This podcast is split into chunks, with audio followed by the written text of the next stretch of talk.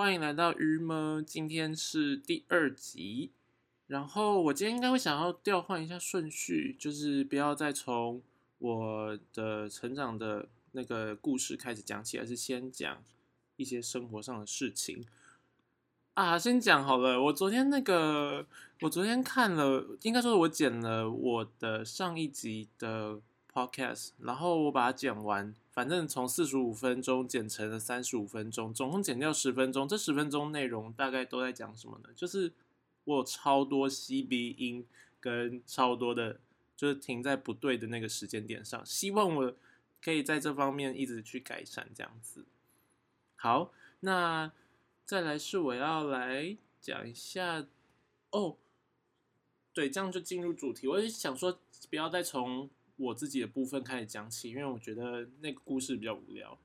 那我最近就一直有听很多其他的 podcast，就是我也在做。为什么会做这个 podcast？本身就是因为我自己最近很有听 podcast 的需求，就是我有。很多事情要做的时候，我就想要听一些东西。那我发现这个还不错。我听到一个 podcast，我觉得还蛮有趣。他就是在讲说，就是如何耍废吗？算是耍废吗？就是他在讲的是，最近不是大家都在就没事做或什么，要如何消磨时间或如何来利用掉这个时间。然后他就有提到的一个就是。玩电动，他推荐的电动是那个 Switch 的动物森友会。这个电动因为大家都应该蛮熟悉的，然后我其实没有要讲这个电动，我只是就是因为这个东西让我想到，因为它不是在中国被禁吗？最近我的脸书一直有人就应该说是就是一直身边的人会在怀疑说中国跟台湾的差异。的确了，我也会这样觉得，就是当我们如果台湾在舆论上面就是抨击某个人，或是就是有一个所谓政治正确的。言论标准的话，其实是一件，呃，应该说有政治正确的双重标准的话，其实是一件蛮不可取的事，因为中国就是这样子，对吧？那台湾其实应该是更需要的是多元的这件事，但是啊，其实我也觉得另外一个是大家太放大了这件事情也不太对，因为你懂吗？就是。在中国，他是真的不能讲，但是在台湾，你就是发表任何言论，其实真的是你的自由，所以就是你也不会因为你跳现在跳出来帮中国人说话，所以你就被叫做什么被政府限制，或者你的言论就被下架，应该不至于啦。所以当然，如果你去因为这种事情然后去围攻别人，就会觉得好像这样不太对。对，那我就想到。这个差异我觉得蛮有趣，就是所以民主国家跟集权国家到底差在哪里？像我小时候有玩一个游戏啊，就是我玩超不好，但是就是在我国中之后唯一玩的电脑游戏就 CS 哦，还有什么 SF，但是反正比较有玩的是 CS 这样。CS 的角色设定很简单，就是有警，这叫做反恐跟恐怖分子。然后他就是在讲这个，就是枪战游戏嘛。CS 应该是一个大家都很这叫做熟知的一个游戏才对。好，反正它是枪战游戏，所以它会有反恐跟恐怖分子。可你知道吗？就是这个东西可以存在在欧美世界。呃，我不确定这样的比喻或这样的想法对不对，但是我在想的是，他们可以让他们角色两个是势均力敌，就是他不会说最终的结果一定是恐怖分子输，然后。反恐小组一定胜利，而是他是一个势均力敌。然后你可以说你喜欢，你比较习习惯操作的是恐怖分子，你比较习惯操作的是反恐小组，它是对等的。而这种角色，这样的角色机制，就是嗯，在中国是可能的吗？就是如果说是，这样这样好邪恶哦，达赖喇嘛跟中国军人，不知道哎，叫什么游戏名称？西藏，或是？呃，游戏名称香港，然后就是在讲示威群众跟警察，然后他们是一个斗智游戏。其实我觉得也会蛮有趣的啊。如果中国可以玩出这，就是他们准吗？就是这件事情准不准呢？当然啦，有人就想说啊，玩枪战游戏有什么好？可是，呃，我的意思是说，就是这些这叫做很很无所畏惧发想的游戏，这样子的产生，是不是就是真的就是最可以很明显的看出？这个国家到底是你有没有在对对你的人民做思想的控制？我是觉得我自己没有被思想控制到啦。当然，我会说，就是每个人的教育会产生一个自己的思想，但是这个跟你被控制了很多东西不能想是两回事，对吧？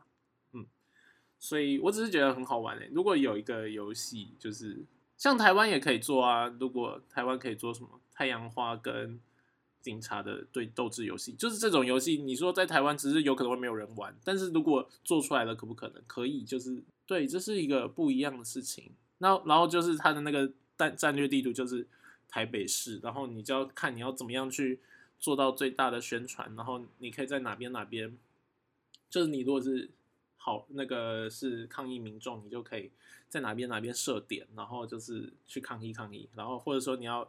去攻占哪一个立法院，然后不被再攻占回来，然后路途中或者在立法院廊道里，然后就有很多那个阻碍，然后有很多关卡，那种门锁啊，然后警卫啊，然后你要怎么就是调虎离山之类的，不觉得蛮有趣的吗？如果这种游戏我一定会打的比 CS 好，我猜啦，说不定我就可以因此玩玩看。嗯，虽然我超级不擅长玩电子电脑游戏跟手游。我现在超级注意我有没有吸鼻声，然后像刚刚就又有吸鼻声哎，好讨厌哦。好，然后昨天我上午都在准备今天要就是设计课的内容，但是我昨天下午就做完了，然后我就去健身。不知道大家健身的有有没有人就在健身的人会不会有这样的一种感觉，就是说你健身完的隔一天就是希望是酸的，或健身当下酸。我健身当下其实觉得很酸呢，然后。我今天早上起来我就超级失望，因为我发现，哎，怎么都不酸呢？就是我期待，因为我昨天练腿，我练了大腿跟小腿，然后什么，说不定不应该大腿跟小腿同时都有练，但我昨天就练了大腿跟小腿，然后我以为我今天早上起来会脚有点软之类，但完全没有，超怪。但我昨天真的蛮酸的，而且我昨天就是我以前呢都会蛮觉得说，有些人在健身房，然后做个运动，在面一直。喘息，或者说一直发出一些就是呵呵的这种声音，就是很很奇怪。然后我就想说，这有必要吗？因为我真是超级讨厌发出声音，我会觉得嗯超尴尬。但是就有很多人会这样发出声音。然后，但我昨天我真的是就是控制不了自己，我真的酸到就突然因为我戴耳机听音乐，所以其实。我就有点与外面有点隔绝，我就大吼一声，诶诶，应该是这样，不能这样说，就是反正就是放松的吼了一声，在最后一下，然后我整个自己吼完就觉得，干好尴尬哦，然后怎么会这样？我竟然变得跟大家一样了，对，但是反正这个喘息声呢，好像真的会。不知道，而且而且我发现我做就是真的会有发出来，而且我发现我做完这些东西，就如果真的太重的时候啊，我有一个惯性就是吐舌头。干，如果别人看到会不会觉得哦，这人在干嘛？就是骚扰，性骚扰？不知道哎，希望没有啦，大家应该也不在意啦。就是去健身的人其实不太会那么认真看别人这样。但是我去健身的时候，其实我非常喜欢的就是就是看那些健身阿伯，我觉得他们。哎，我其实觉得他们蛮厉害，就是毕竟到了有可能都已经四五十岁，然后还可以就是永葆一个健身的这种状态，我觉得蛮厉害的耶。而且有的人其实真的做的还不错，就是重量都超重，而且阿北真的做的重量都好重哦。到底怎么办到的？就是，嗯，我都做不了那么重，但他们都完全 OK 哦。啊，但是身形也没有比较好看，但就是做的很重，超酷。但是我看到有一个人，我觉得，嗯，该怎么讲？因为他身高非常矮，然后他就是，但健身健的健身非常有成。其实我就在想这件事，哎，就是身高矮的人到底该不该如如此努力的健身？他就非常精壮哦，然后。就是他大概一百五吧，一百六，反正我应该一百五。我这样感觉超级就是在歧视别人。但是就是我在想的是，身高不高的人到底应不应该健身呐？因为那样会显得他比例更怪诶，我觉得。可是如果很瘦又很矮小，我不知道诶，应该健应该如果身高不高，应该要健身吗？应该健成那样，就是我觉得你可以维持一个身材一个身形，但是要这么努力吗？到一个。肌肉猛男，但是他超小只，我觉得值得醒思。好，但其实这件事他们好就好，就我也没什么可以评论的。然后我礼拜天的时候看了一部，这是法文课推荐的一个电影，然后它叫做，哎，其实我不太确定这个字怎么念呢，La m u r m 嘛，就是中文叫做《玫瑰人生》，他在讲的是一个歌手，大家应该都会听过啦，所以我觉得也，哎，好像我有看到有人那个 Podcast 上面，就是音乐那边它是不能。不能这样自己乱播，但是我可以播一点点，它很前奏，因为这个实在太耳熟能详。就是这个，就这首歌，噔噔噔噔噔噔噔噔，这首歌。那他的就这个歌手的一生，他在讲这个歌手的一生，就其实有点像啊，这个有点像那个巨星一个巨星的诞生那部片，其实是我觉得是。一样的耶，这样讲起来，但是这部片是在我印象中是两千零七年的电影，我觉得拍的好好哦。然后虽然现在因为网络上没有什么管道可以看，我我也还没有把它看完，大概看了一半吧。因为我就只有找到那种没字幕版的，所以因为它毕竟是法国片，所以说如果看没字幕，其实到最后你会有点不太确定你知道的那个剧情是对不对。可是因为它虽然是零七年的电影，但是因为它不是那种走特效啊的那种电影，所以说我觉得看的过程中并不会有时代差异。它其实就很像一般的文艺片，我觉得。我发现这一件事也蛮有趣，就是反而是这种很直白的录影，所以即便是什么，有时候我们以前看那些什么九零年代的电影什么，它也不会显得跟我们现在差超远。但是如果是加了越多特效，想要讲的越科技感，反而会显得越愚蠢。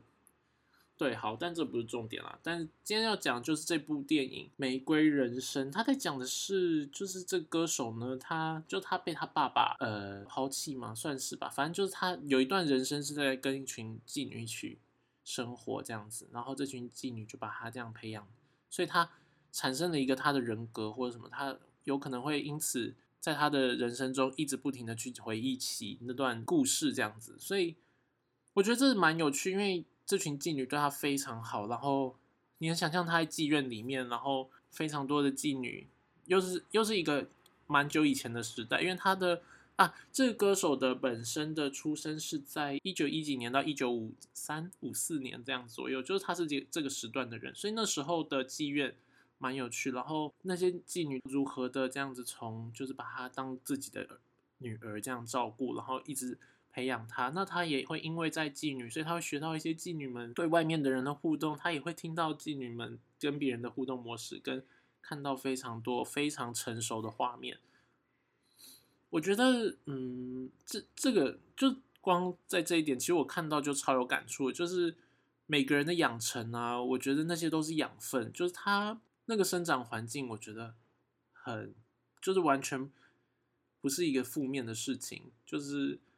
不管你在哪个生长环境里，你都会得到一个养分，而那个养分是没有没有黑跟白，没有对跟正确，没有上面跟下面的这种差异。那个生长环境的有趣程度，因为这个已经就跟我们现代人的差异已经大到一个程度了，所以我觉得在讲这件事情会比较明显。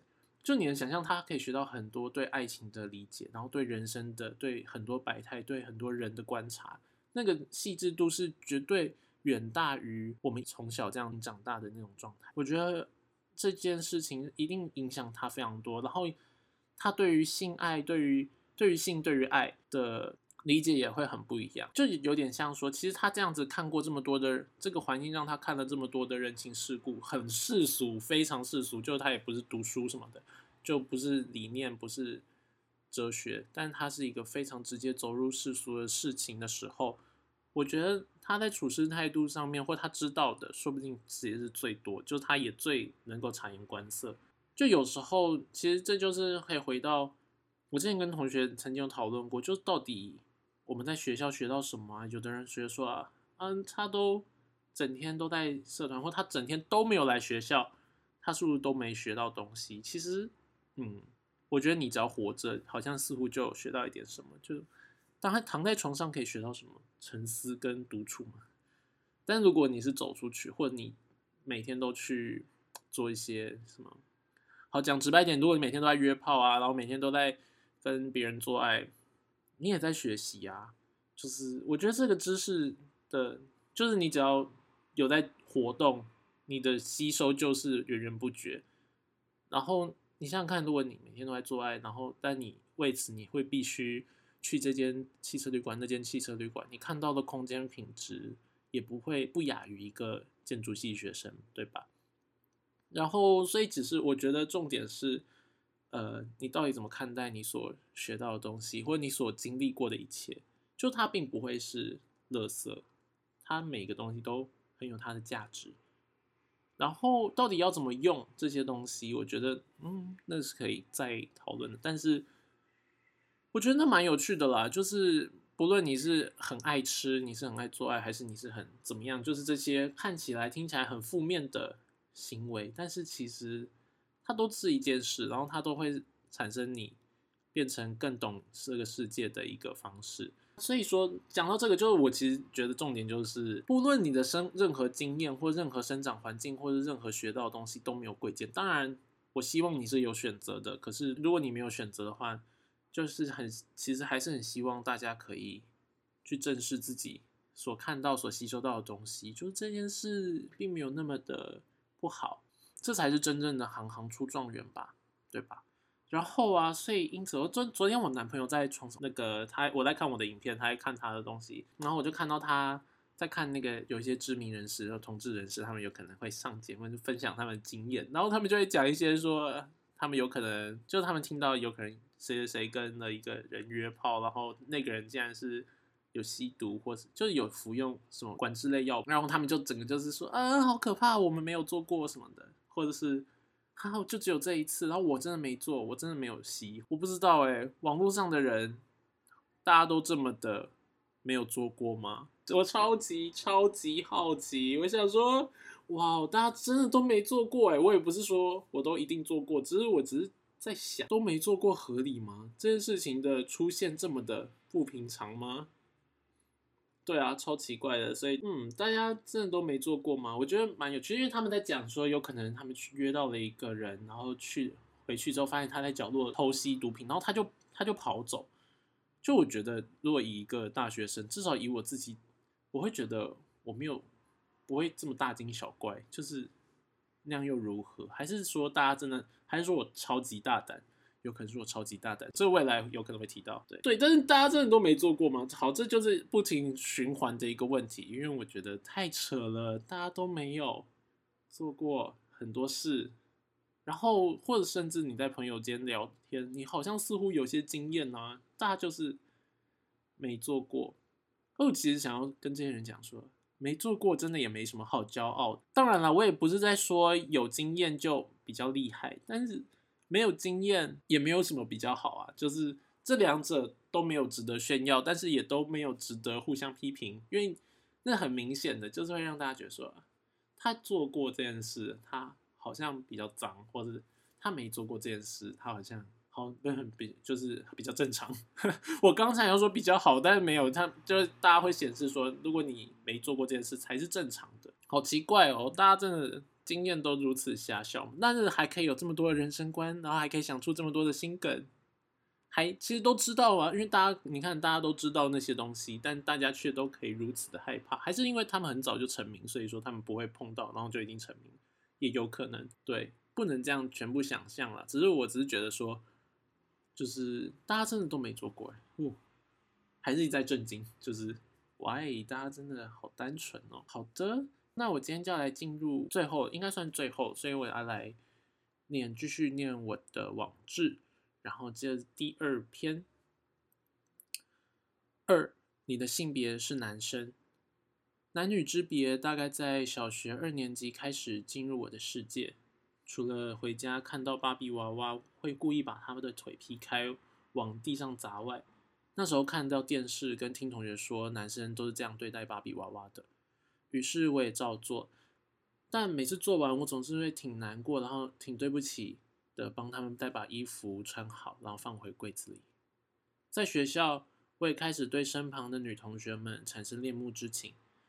这件事是天经地义的吧？毕竟我国高中的时候啊，因为父母美满的婚姻关系及教育，我认为结婚生子是。作为人的一个终极目标，也是就是让未来的家庭幸福快乐是身为父亲的责任。于是，我应该算是一个很单纯的在想要跟哪一个女孩在一起一辈子。虽说没有真的跟哪一个女生成为了男女朋友，但因为我跟女生一起读书、聊天、玩耍。国小二年级后，我的球技完全没办法跟男生一起打篮球，所以实在是太烂了。所以我的女女生的朋友倒是蛮多的。以上这一篇超短的耶，不知道为什么那时候就打的超短。就其实在讲的是，嗯，从就原本上一篇在讲的是完全没有性别意识，到这篇开始意识到男生女生的差异，然后开始教一些跟女生玩，然后的这个时段。好，底下有个小节，小节反而比内文还长。细想国小时期的教育，应该是性别认同的重要关键。所有人在开始懂得理解大人说话的同时，在家中、在学校也逐渐吸收饱满的性别意识，并且将这些吸收扩及在交友圈、在游戏场、在每一个与别人相处的环节。很少看到哪一个幼稚园小朋友会说：“我们不要跟女生玩。”在幼稚园也不会有哪一个人嘲笑别人娘娘腔。但到了国小学的时候，就渐渐分明了，男女生分头走，女生利用男生，老师偏心女生，男生打女生，臭男生，男生都打球等等，性别明显的区别的意识就开始都在国小。这些不是小朋友天生变成的，我想啊，而是从电视里，从父母的随口说说，从老师总说女生比较乖啊，女生好安静。然后从哥哥姐姐带大家玩玩具，这才让小朋友彼此了解了自己的性别应该做什么，不应该做什么。前阵子上大学通识课，老师讲到，我绝对同意同志的存在和争取他们的幸福。然而，我反对他们领养小孩，因为这样他们的幸福会成为小孩的不幸。或许很多年后可以，但是现在不行。当下我是觉得蛮认同的。想想，如果是一对同志小孩，他必定在小学时期会变成身边同学的异类，因为学校和很多的家长教导我们就是爸爸妈妈的关系，所以大家虽然被教导要平等的看待每一种环境的家庭，但不保证会这样的平等看待同志家庭。然而，这本身就是一个错误。凭什么大人有权利教导性别该如何呢？我们应该做什么？不是遵照动物的本能吗？如同出生之时，大家要玩什么，要谁跟谁在一起，每一个人都是独一无二的个体，而不是属于任何有既定行为原则的团体。对，好，这以上就是第二篇的内容。对啊，其实我还是觉得，就是。这件就是一直到了大学，我也在想这件事。父母亲或是学校教育或任何教育，其实它真的就是不停在冲击我们的三观，跟不停的在告诉我们很多他们觉得对的事。然后啊，这件事情的产生的一个结果，就是当我们越长大，其实要花更多的时间去推翻这件事，推翻每一个原本寄存的观念。就是像是到大学，你要推翻很多你。有可能父母亲给你的政治理跟政治的想法，学校给你的政治的想法，跟你以前吸收到的很多东西，就你要不停的去推翻。当然了，也是大一到大四，你也会推翻很多你大一的想法。可是，嗯，就是其实父母亲在小时候给你的越多，某种程度你长大之后。也要花越多的时间去反刍，跟去不停的怀疑，尤其对父母亲，因为我觉得对自己的怀疑是很容易的，可是对于父母亲的怀疑其实是非常困难的。就是他们会，他们其实立定了一个比较全面性的让你去理解这个世界的状态，因为你从小就从这边吸收，所以说当你要不停的去怀疑说他们到底讲的对不对，然后同时又要兼顾你与父母的之间的感情，其实这件事情是。非常困难，然后也是，嗯，我觉得会产生很多冲突，然后其实到最后你会觉得干脆不要这样怀疑好了，或者说我怀疑放心里，然后我不要表现出来，嗯，其实我觉得这件事蛮矛盾的。好，那以上就是今天的 podcast，